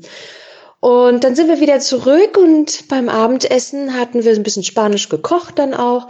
Ähm, haben wir spontan beschlossen, naja gut, wenn wir in so ein katholisches Land jetzt auswandern, ziehen, leben werden mit einer schon fünfjährigen Tochter, dann sollten wir vielleicht auch mal heiraten. Ja, mein Verlobungsring war dann ein Tintenfischring, frittiert.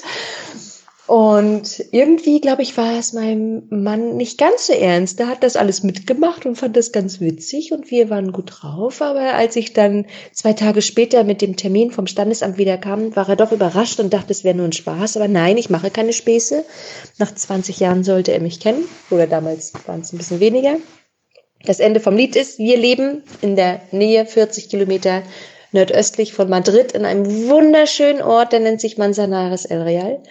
Unser Kind geht auf eine Schweizer Schule in Madrid, weil wir eben mit, also meine Tochter und ich, mit null Spanischkenntnissen in das Land gingen. Und dann war es ganz schön, wenn sie zumindest mit Schu Einschulung erstmal nochmal die deutsche Sprache hat und nicht gleich mit allem überfordert ist, weil es war ja auch schlimm für sie, so die Freunde und alles zu verlassen. Also es ist nicht nur mein Abenteuer, es ist ein Abenteuer für uns drei.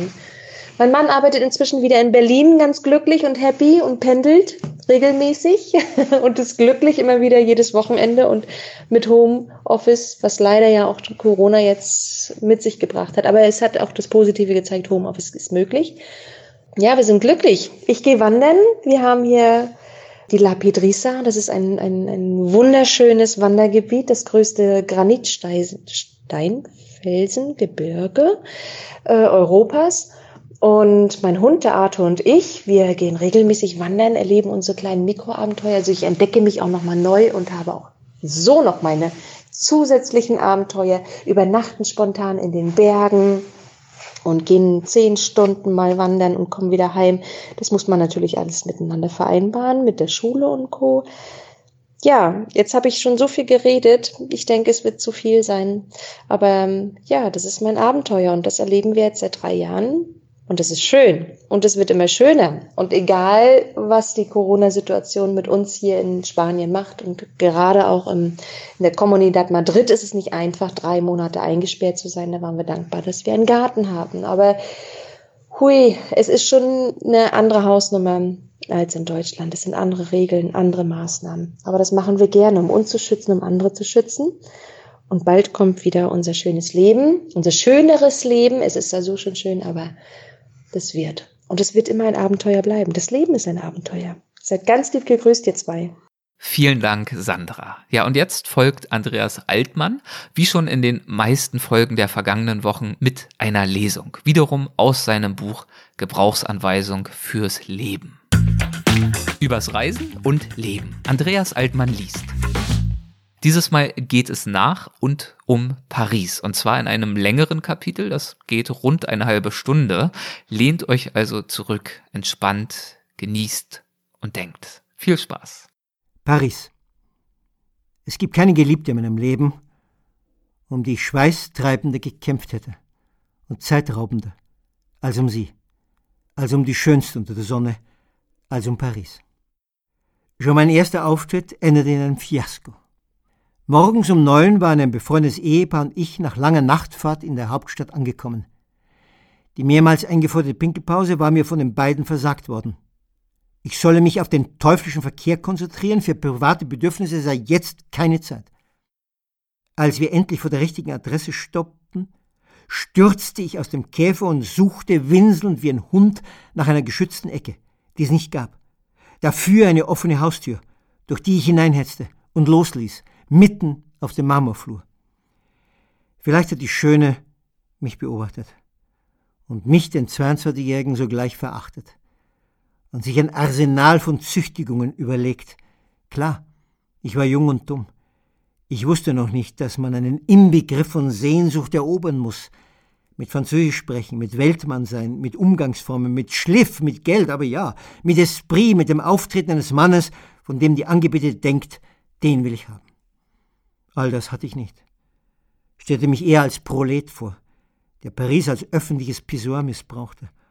Dabei steckte in meiner Hosentasche ein Satz von Rilke, den ich mitgebracht hatte. Ich hätte alles nötig, was Paris ist. Und ich hatte nichts, wonach Paris verlangte. Ich war einer von den Millionen, die sie übersah.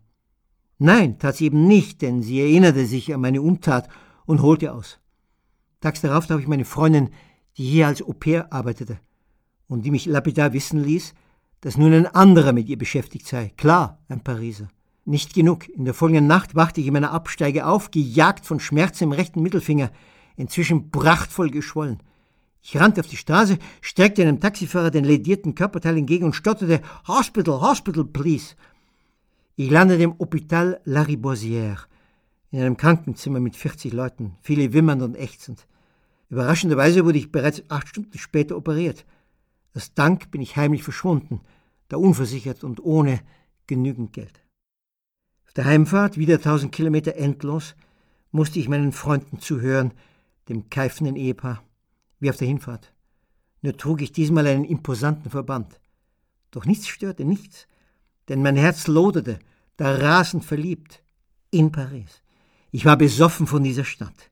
Zu viel hatte ich gesehen. Zu viele Mondaine Avenuen, zu viele Märchenbrücken, zu lange auf die Seine gestarrt und den nachtroten Himmel über ihr, zu vielen Frauen hinterhergeschaut, zu viele elegant gekleidete Männer beneidet, zu lange die Sprache, die Sprache der Auserkoren vernommen, zu lange auf dem obersten Stockwerk der Galerie Lafayette gestanden und auf die Zinkdächer mit ihren Schornsteinen geblickt, ja ein Paar beobachtet, ein kicherndes, das einem Fensterrahmen lehnte und schmuste und mir schwante, dass Liebemach in Paris zu den sieben Wundern eines Menschenlebens gehört, zu oft weit nach Mitternacht dem Murmur gelauscht, dem Murmeln und Flüstern, das Balzac einmal erwähnte, als er die Poesie und das Geheimnis der still gewordenen Gassen und Plätze beschrieb.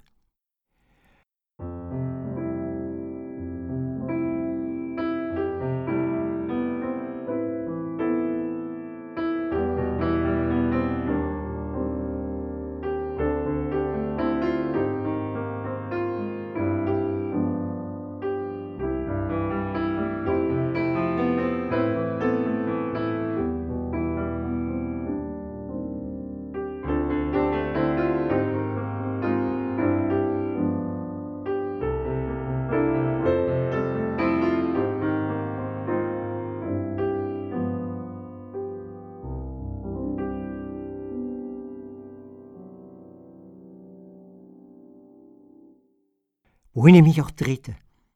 Jeder Schritt beförderte das Schwindelgefühl. Mit jedem Atemzug wurde mir bewusst, dass hier Götter gelebt hatten. Frauen und Männer, deren Bücher ich als Altar neben meinem Bett gestapelt hatte. Camus, Colette, Prévert, Gide, Beauvoir und nochmals Camus. 55 Schriftstellerinnen und Schriftstellern, die ich als Herzschrittmacher in mir trug. Ich sah keinen Schatten, kein Leid, kein einziges Großstadtelend. Ich sah nur Licht. Immer wieder hielt ich mittendrin an und sprach leise die drei Wörter, die ich fehlerlos beherrschte. Je suis là. Ich bin da. Streckte meine Arme aus und sah, wie Goldadern unter meiner Haut zitterten. Okay, vielleicht habe ich mir das Gold eingebildet. Aber ich zitterte. Ja, meine Hand vibrierte, als ich den absonderlichen Zustand in mein Notizheft eintrug. Viele Jahre später würde ich über Stendhal lesen, dass er bei einem Spaziergang durch Florenz umgefallen sei da so mitgenommen vom Glanz der Stadt. Okay, ich bin in Paris nicht K.O. gegangen, doch bisweilen spürte ich einen Druck in den Augen. Ach, die dicken Tränen der Seligkeit, sie warteten nur darauf, loszufließen. Niemand wird mit Sicherheit sagen können, warum Liebe für etwas ausbricht oder zu jemandem. Das Herz, wir wissen es längst, findet Gründe, von denen der Verstand nichts weiß. Aber eine Erklärung ist in meinem Fall gesichert. Knapp zwei Jahrzehnte lang war ich in einem Kral aus Hässlichkeit und geistlosem Mief aufgewachsen. Und ich versprach mir, sobald ich sehen und denken gelernt hatte, dass ich dorthin auswandern würde, wo die Sonne aufgeht, wo sie nicht kriechen und winseln, sondern wo Geist umgeht und Frauen und Männer sich bewegen, die im Sternzeichen der Aufklärung ihre Zeit verbringen. So schwor ich mir, mit dem pompös verpackten Finger im Schaltknüppel, dort eines Tages zu leben. Ich begriff ganz instinktiv, dass Schönheit als Heilmittel taugen könnte, wie die Nähe zur Literatur, zu fulminanten Gedanken, gegen alles, was an Zumutungen noch kommen würde, und dass ich eines mit Rilke teilen durfte, den Hunger nach dem Weltwunder Paris. Ich kam zurück, Jahre danach, und scheiterte und lief weg und kam ein drittes Mal und scheiterte wieder. Aber diesmal blieb ich, hielt den demütigen Stand und steckte alles weg. Die Prügel, heftig und sehr konkret. Die Unfälle auf der Straße, schmerzhaft. Die Notärzte zu Hause, eher ratlos. Die finanziellen Desaster, auch schmerzhaft. Die Verlockung einer Frau, in ein anderes Land zu ziehen. Lernte so the hard way die Spielregeln. Klar, jeder dreht sich die Wirklichkeit so zurecht, wie er sie versteht. Ich verstand, dass es meine letzte Chance war, um in Paris zu bestehen. Und ich erinnerte mich daran, dass ich ein Spätzünder war, der länger als andere brauchte, um anzukommen, ganz gleich wo. Irgendwann fing ich an, Glücksluft zu atmen. Und Pierre, ein Arzt, war dafür entscheidend verantwortlich. Ich hatte in einem Café liederliche Reden halten hören, beim Diskutieren über die Theke hinweg mit dem Patron. Und da ich jeden belästige, von dem ich vermute, dass ihn andere Träume begeistern als die des rechtschaffenen Bürgers, sprach ich ihn an. Liebe auf den ersten Satz. Und er lud mich zum nächsten Abendmahl, so nannte er es ironisch, zu sich nach Hause ein. Ich kam und seine Freunde riefen Hurra. Und ich war gerettet. Hier trafen sich die richtigen Leute, Schreiber, Reporter, Fotografen, Maler, zwei Architekten, Frauen und Männer, Pierre kochte und um den großen Tisch saßen zwölf, die sprudelten. Alle mit Hirn, alle mit Welthunger. Und nach dem Essen ging ein runder Handspiegel herum mit einem Strohhalm daneben, damit sich fast jede, jeder eine erste Portion Kokain in die Nase ziehen konnte. Wir kicherten und genossen vollkommen unschuldig, vollkommen unscheinheilig. Wir waren alle Genussjunkies. Jeder von uns arbeitete, die meisten mit erstaunlichem Erfolg und niemand zeigte Spuren von Abhängigkeit. Wir snifften und plapperten weiter. Die gängige Moral von wegen Suchtmittel war kein Thema. Wir waren stillschweigend davon überzeugt, dass Erwachsene ihren Körper das zuführen dürfen, was wir für gut befinden. Dass es heimlich vonstatten gehen musste, auch logisch. Die staatlich verordnete Doppelmoral, Drogen nein, Saufen ja, forderte Vorsichtsmaßnahmen. Plötzlich, während einem dieser nächtlichen Dinner, hätte ich inne und grinste, weil ich sie endlich verstand. Diese Wand, diese mächtige, unsichtbare Barriere, die mich so lange von Paris getrennt hatte. Trotz meiner haltlosen Verehrung. Diese Sperre war so offensichtlich, doch ich hatte mich geweigert hinzusehen. Vielleicht aus Eitelkeit. Wer gibt leichtfertig seine Einsamkeit zu? Ja, ich war einsam. Wie peinigend, wie banal. Nein, nicht physisch allein, denn ich hatte ja bereits vorher Frauen und Männer kennengelernt und die einen gewiss auch intim. Aber ich konnte nicht andocken, nicht im Hirn, nicht im Herz. Ich mochte sie, ich begehrte sie, doch sie flirten nicht. Sie waren tüchtig und gescheit, ja, fügsam. Nein, nicht mir, sondern dem Leben gegenüber. Sie zündeten nicht, sie trauten sich keine waghalsigen Gedanken. Provozierte ich sie, dann antworteten sie, ja, schon, aber. Natürlich bestand die Einmaligkeit von Pierres Clan nicht darin, dass er sich weißes Pulver in die Blutbahn jagte. Das machen Tausende in dieser Stadt. Ich kenne Hardcore-Philister, die es tun. Was mich so hinzog, immer wieder, sie waren Esprit libre, Freigeister, Künstler, Spötter, Skeptiker, Weltbewohner, weltversessen, weltwach, lustig, unerreichbar für jede Art ideologischen Hokuspokus, penetrant taub für jeden religiösen Erlösungsbimbam. Zeitgleich waren sie Franzosen, so typische, halbstundenweise jammernd über den Start und den Niedergang der Grande Nation und anschließend nicht, dass jemandem der Widerspruch aufgefallen wäre, feierten und priesen sie wieder ihr Land, ihre Sprache, ihre Stadt. Ich feierte mit und kam nie auf die Idee, ihnen etwas nachsehen zu müssen. Denn wer Frankreich und Französisch und Paris der Welt geschenkt hatte, der soll nicht im Bescheidenen aufführen, der darf die dicksten Töne spucken, bis ans Ende aller Tage. Jetzt war ich angekommen. Jetzt akzeptierte mich die Glorreiche. Ich fühlte es. Ich wusste es. Das kleine Wunder erinnerte mich an eine Frau, die sich lange abgewendet hatte und die irgendwann die Arme ausbreitete. Nun gehörte mir beides, die sagenhafte Schönheit und die menschliche Wärme. Ich begriff, dass ich Paris ohne die andere nicht geschafft hätte. Das Schöne allein verstrahlt keine Warmherzigkeit. Ich muss in der Nähe von Frauen und Männern atmen, die mich grundsätzlich bejahen und mit denen ebenso lebensfördernd der Mindfuck möglich ist, das Vögel im Kopf. Nach jedem drei Stunden Essen dürfte ich mit dem triumphalen Gefühl nach Hause gehen, ein paar Nuancen heller zu sein, getragen von der stillen Freude, dass man selbst etwas hergab, das die Zuhörer mit Neugier und Fragen belohnten. Mentale Hitze war ausgebrochen. Ich sehnte und sehne mich danach, so innig wie nach der erotischen Vertrautheit mit einem verlockenden Körper. Das Verlangen nach geistiger Heimat wuchs umso heftiger, als inzwischen unübersehbar geworden war, dass Paris nebenbei eine Bitch sein konnte, dass hinter dem Traum so manche Düsterheit hauste, dass auch Horden von Proleten hierher zogen, dass nicht wenige glaubten, ganz ohne Freundlichkeit auskommen zu können. Der französische Psychoanalytiker Jacques Lacan behauptete, man liebt jemanden für das, was er nicht ist und man verlässt ihn für das, was er ist. Das mag oft stimmen, in meinem Fall nie und nimmer. Obwohl ich jetzt von den gemeinen Schatten über Paris wusste, war meiner Standfestigkeit nicht mehr zu rütteln. Ich liebte blindlings. Und diese Blindheit, der kein Augenblick Schönheit entging, war unheilbar. Kein Gott, kein Teufel, kein menschliches Wesen würde mich je wieder zur Abtrünnigkeit verführen. Nein, ich werde keine Informationen zu Paris abliefern, nichts über Museen, nichts über Monumente und nichts über die besten Adressen der Haute Cuisine, damit sie nicht zum Nervtöten tausendsten Mal in einem Buch stehen.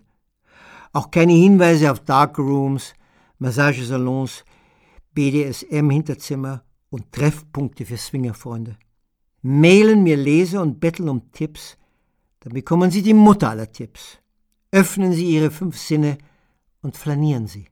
Wer das befolgt, wird überschüttet werden mit Zeichen und Wundern. Dieses Buch ist kein Reiseführer, dieses Buch soll zum Leben anspornen und Paris ist ein wunderbarer Katalysator dafür. Aber ein paar Episoden will ich erzählen. Sie sind nicht immer bezaubernd, sind auch skurril, verstörend, erhellend. Ich liebe Paris auch deshalb, weil es groß und anstrengend ist und bisweilen rabiat die freien Radikale lostritt. Ein Dorf mit 200 Dörflern treibt mich in den Selbstmord. Freitod wegen Stumpfsinns. Zwei Millionen Großstadtmenschen beleben mich. Jeder hat seine Story. Jeder seine Ziele und seine Pleiten. Jeder, okay, fast jeder, besitzt ein Herz und die dazugehörigen Risse. Das alles ergibt ein Meer von Energie, manchmal voller Zauber, manchmal voller Aberwitz, manchmal dornenreich und rätselhaft. Hier die erste Begegnung bei der ich nicht dabei war, leider. Sie ist knapp 100 Jahre alt. Sie dauerte vielleicht zwei Minuten und in ihr steckt tausend und einmal Paris. Es war angenehm still in der berühmten Boutique Rue Cambon 31. Direkt hinter dem Hotel Ritz. Sommer 1921. Eine Kundin hatte sich gerade Chanel Numero 5 einpacken lassen. Beim Hinausgehen drehte sie sich um und wollte wissen, wo sie es auftragen sollte. Keine so abwegige Frage, denn das nagelneue Eau de Parfum galt als revolutionär und einen Fehler zu machen war durchaus möglich. Zufällig befand sich der Schriftsteller Paul Valery im Laden. Er ließ es noch eine Nuance stiller werden, dann bemerkte er nachlässig, überall da, Madame, wo Sie geküsst werden wollen. So ein Satz kann nur in Paris zur Welt kommen. So berauschend, so elegant, so frivol. Die nächste Szene ist all das nicht. Wieder ein Sommer. Aber keine Dame spielt die Hauptrolle, dafür eine Obdachlose, ziemlich abgerissen. Und auch kein Dichter ist Zeuge, sondern 50 oder 100 Unbekannte. Auch zog kein feiner Duft vorbei, dafür die Ausdünstungen von Menschen, die dicht gedrängt in der Metro standen und schlecht gelaunt in der späten Nachmittagshitze darauf warteten, ihr Ziel zu erreichen. Wie ich. Eine Frau um die 30 ging durch die Reihen und stimmte ihren Trauersingsang an dass sie allein sei, dass der Mann tot sei und dass sie um eine kleine Spende bitte. Und keiner zückte einen Euro. Keiner. Vielleicht dachten alle wie ich, dass man um diese Zeit bei diesen Temperaturen nicht betteln gehen sollte und dass man zehn Minuten zuvor schon eine ähnliche Jeremiade gehört hatte und dass man jetzt lieber weghörte und krampfhaft in die Zeitung oder aufs Handy starrte. Aber diesmal kamen wir nicht davon. Die Abgewiesene wechselte plötzlich in einen harten, aggressiven Ton, drehte auf und rechnete mit uns ab. Was für armselige Wichte wir seien, wie hartherzig, wie eisig und selbstgerecht. Was für eine erbarmungslose Welt das sei, in der niemand mehr mitfühle mit jemandem, dem es schlecht gehe. Ganz laut sprach sie, mitten unter uns, und keiner von uns Würstchen machte den Mund auf und versuchte, sich zu rechtfertigen. Es gab nichts zu rechtfertigen. Es gab keine Ausrede. Es gab nur diesen einsamen Menschen und uns, die wir es ungerührt aushielten, das eine vor unseren Augen hungerte. Noch eine Momentaufnahme aus der Metro. Auch anstrengend, doch mit einem respektablen Ende. Als der Zug in die Station Barbès Rochechouart, hier gibt es Drogen, einfuhr, sahen wir die Passagiere, wie sich drei Männer auf dem Bahnsteig prügelten, genauer zwei prügelten auf einen dritten ein. Als die Türen aufgingen, riefen die Leute in Richtung der Raufbolde Arrete, arrete! Hören Sie auf, hören Sie auf! was niemanden beeindruckte. Doch im letzten Augenblick, als die Sirene ertönte, riss sich der Maltedierte los und stürzte durch die sich schließende Tür. Die zwei folgten durch eine andere Tür. Sofort zog der erste ein Messer, und die drei begannen sich, über 15 Meter hinweg, zu beschimpfen. Zu laut und zu wüst, um präzise zu erfahren, worum es ging. Mofrick, hörte ich einmal. Okay, sie rauften ihm Geld. Ich stand neben den Bewaffneten. Und diesmal war ich tapferer, auch unter dem Eindruck der Demütigung jener Frau, die um eine Almosen gebeten hatte. Eine weitere Schmach wäre unverzeihlich. Ich blieb unerklärlicherweise ruhig und gefasst, glaubte zu sehen, dass der Messerträger ansprechbar war, und sprach ihn an und legte behutsam meine Hand auf seinen rechten Unterarm. Er solle doch bitte die Klinge zurückschnappen lassen. Er würde die blutige Tat nur bereuen, zu viele Zeugen seien vorhanden. Zudem hätten wir genug Gewalt in der Welt. Die Predigt wirkte tatsächlich. Und der Zornige schaute mich, geradezu unheimlich, treuherzig an. Das scharfe Teil verschwand in seine Jackentasche. Ich gab ihm mein Taschentuch. Sein Gesicht blutete. An diesem Abend benahmen wir uns alle mutiger. Die anderen Fahrgäste bildeten ein Knäuel, sodass die Angreifer nicht durchkamen und der Verfolgte bei der nächsten Station mit sicherem Vorsprung entkommen konnte. Nein, Paris ist nicht gefährlich. Die Kriminalitätsrate liegt hinter der von London, Amsterdam, New York, ja hinter Frankfurt. Aber Bösewichte haben auch wir hier. Jetzt eine heitere Geschichte, ohne Kriegsgerät und ohne Schuldgefühle.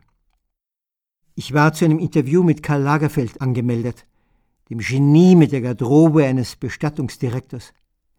Verabredet in seinem Privatschloss mitten in der Stadt läuten an ein Portal für einen Generalfeldmarschall, dann den noblen Innenhof durchschreiten, dann vor dem Dienstboteneingang warten, den mir Hausdiener Clement öffnete. Der Meister war augenblicklich beschäftigt. Ich durfte mich jedoch in die Ecke stellen und zuschauen. Zehn Assistenten hüpften um ihn herum, Le Kaiser, so nennt ihn die hiesige Presse, fotografierte gerade im palasteigenen Studio seine neue Frühjahrskollektion. War alles parat? drückte der Modeschöpfer per Kabel auf den Auslöser einer gigantischen Polaroid-Kamera. Ein riesiges Foto kam zum Vorschein und alle riefen, incroyablement beautiful, incroyablement beautiful. Sofort wurde neu eingerichtet Model Jodie Kidd wieder gestylt, gezupft, frisiert, mit noch weniger bekleidet als 15 Minuten zuvor. Nach dem 10. und der 11. incroyablement beautiful hatte das Genie Zeit. Das heißt, ich fragte und Karl antwortete nicht. Neben zahlreichen anderen Talenten besaß er die Gabe der Geheimniskrämerei. Er sagte, immerhin, ich bin ein Scherenschnitt, ein Emblem, einer, der sich nicht zugeben will. Er möchte, so formulierte er es kryptisch, der Welt abhanden kommen. Das klang nonchalant, nur am Rande nach eitler Koketterie. Der Meister hatte längst begriffen, dass ein verratenes Geheimnis jeden Reiz verliert so denke er nicht daran, obgleich schwer dotierte Angebote vorlegen, seine Memoiren zu schreiben. Auch aus Trotz nicht wollte er doch seinen Feinden nie die Ehre antun, sie zu erwähnen. Mit allen Rätseln, den leichten und dunklen, gedenke er zu vergehen. Der Schlossbesitzer musste zurück zu seinem Stab. Schon hungerte ihm wieder nach einem Incroyablement Beautiful. Ich durfte bleiben. Und weit nach Mitternacht gingen alle super happy auseinander. Monsieur Lagerfeld hatte einmal mehr bewiesen, dass man in einer fabelhaft belanglosen Welt leben kann, wenn man nur renitent genug ist, sich nicht aus ihr vertreiben zu lassen. Body by God, dressed by Janelle, las ich einst auf einem amerikanischen Flughafen. Körper von Gott, angezogen von Janelle. Kein Intelligenzquotient wird diesen Vorsprung einholen. Man steht vor dem riesigen Poster und schrumpft. Das letzte Geschichtlein begann dramatisch und endete in heller Freude. An derselben gibt es einen Abschnitt, an dem sich die Schwulen in die Sonne legen. Ich lege mich manchmal dazu, ein ruhiges Plätzchen, nie streifen lästige Heteros herum. Man glaubt nicht, wie viele Querschädel sich für attraktiv halten, um Bikini-Schönheiten anzumachen. Hier blieb die Atmosphäre entspannt. Ein Kahn mit Sand zog vorbei, von irgendwoher wehte ein Chanson von Francis Cabrel. Das Paar neben mir amüsierte sich. Plötzlich der Schrei. In die Stille. Jeder reckte den Kopf und alle sahen einen Mann in Badehose wild Richtung Wasser gestikulierend, verzweifelt brüllen, mon chien. Ein schwarzes Ding schaute aus dem Fluss. Offensichtlich war der Hund über die gepflasterte Strandpromenade gefallen und davon mit den Fluten. Sofortiger Aktionismus. Fast alle sprangen auf und rannten dem Hundebesitzer hinterher. Der versuchte auf gleicher Höhe mit seinem Liebling zu kommen und dann verwegen hineinhechtete, loskraulte, das Tier erreichte, es packte und zurück zum Ufer brachte. Und dreißig Hände streckten sich ihnen entgegen, um die beiden die Steilwand, einen glatten Meter hoch, hinaufzuziehen. Und ich dachte, was für ein hübscher Kerl. Und was für eine hässliche Kreatur, der Mops. Aber so ist sie halt, die Liebe. Sie blickt immer nur ins Herz. Noch ein Nachwort über die Tage, an denen der Hass in die Stadt zog, verlassen von jedem Liebesblick. Noch ein Wort über Paris, die schwer verwundete, niedergeschossen von Bimbos. Ach ja, das Wort Bimbo hat verschiedene Bedeutungen, je nach Land. In Amerika ist a Bimbo eine Frau mit großen Brüsten und kleinem Hirn. Im Deutschen ist es ein beleidigender Ausdruck für Schwarze. Einzig die Franzosen machen es richtig. Dort ist Le Bimbo der Trottel, der Strohkopf und La Bimbo das elend dumme Weib. So bekommen die Armen im Geiste, vollkommen unabhängig von Hautfarbe und Nationalität, jene Bezeichnung verpasst, die sie verdienen. In diesem Sinne wird sie hier im Buch verwendet. Also, niedergeschossen von religiös verblödeten Kleinkriminellen, die sich als Massenmörder von anderen religiös Verblödeten anhören ließen. Und die jede Salve aus ihren Kalaschnikows jeden Massakrierten mit einem Jubelschrei feierten. Ob die Hingerichteten in einer Redaktion saßen oder in einem Café flirterten oder in einem Konzertsaal Rockmusik hörten, einerlei.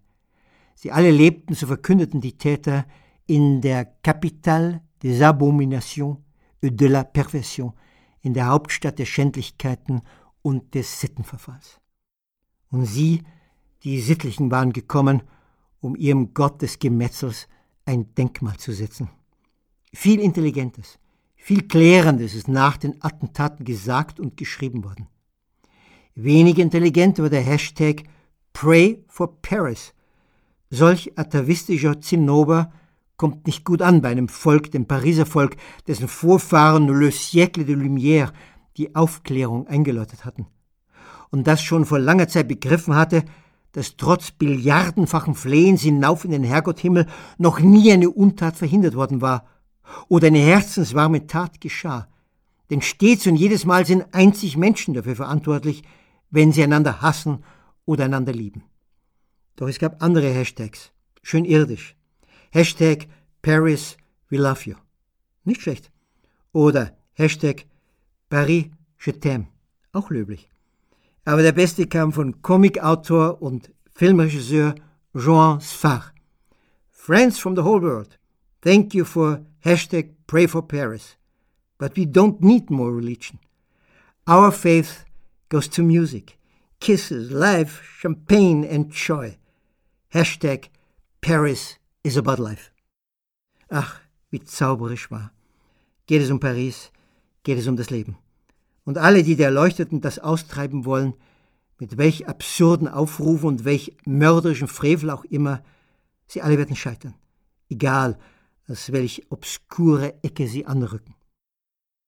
Über der Rathaustür meines Arrondissements hing, Tage nach dem 130-Tote-Desaster, ein Poster mit der Aufschrift Fluctuat nec mergitur, ein Satz aus dem Wappen der Stadt.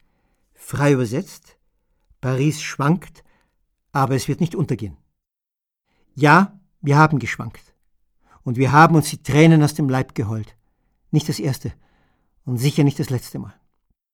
Aber keinen Bruchteil einer Sekunde überkam uns Freunde, 30 Radsekunden von Pierres Wohnung und 50 von meiner entfernt steht der Konzertsaal Bataclan, der Fluchtgedanke, weg, weg aus Paris. Hatten wir doch längst den Treueeid geschworen. Ja, jeder Wohnort jenseits der Stadtgrenzen erschien uns grundsätzlich wie eine Stätte der Verbannung. Die Tage danach musste ich oft an Yves denken. Ich hätte ihn als Chef der Black Dragons kennengelernt der damals in den 80er, 90er Jahren größten Jugendbande Frankreichs. Nach Aufenthalten in Miami um Close Combat, in Shanghai um La Boxe Chinoise und in Japan um das geheimnisvolle Ninja zu trainieren, war er nach Paris gezogen.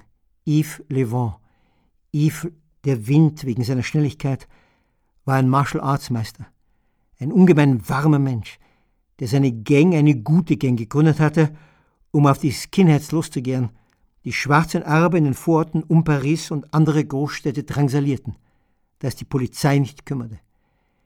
Wer dazugehören wollte, war zum Schwur verpflichtet, sich in jeder Situation courtois et chevaleresque zu verhalten, höflich und ritterlich. Nur die Neonazis, sie verdienten Züchtigung, sie mussten demoliert werden. Ich begleitete ihn eine Woche lang. Auch zu einer Schlägerei mitten auf der Straße. Auch ins Krankenhaus, weil er einen Schlagring am Hinterkopf getroffen hatte. Einmal fragte ich ihn, wie er mit all den Zumutungen umgehe. Und Yves, der in einem Banlieue wohnte, lächelte und meinte, jeden Morgen stelle ich mich ans Fenster meines Schlafzimmers, schaue Richtung Paris und stoße einen Schrei der Freude aus. Un cri de joie pour Paris. Mit diesem Schrei der Freude beenden wir nicht nur Andreas Lesung, sondern auch diese Folge. Ich hoffe, sie hat euch gefallen. Wenn ja, dann lasst uns das gern wissen, zum Beispiel via WhatsApp Sprachbotschaft oder via Rezension in der Apple Podcast App oder auch indem ihr erwägt, uns mit einer Mitgliedschaft im Weltwach Supporters Club zu unterstützen. Vielen, vielen Dank, liebe Grüße und äh, bis zum nächsten Mal. Euer Erik Lorenz. Ciao.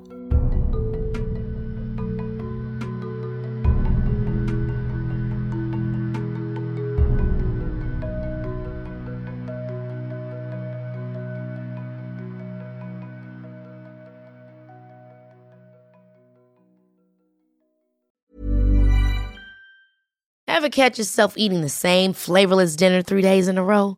Dreaming of something better? Well, HelloFresh is your guilt-free dream come true, baby. It's me, Kiki Palmer.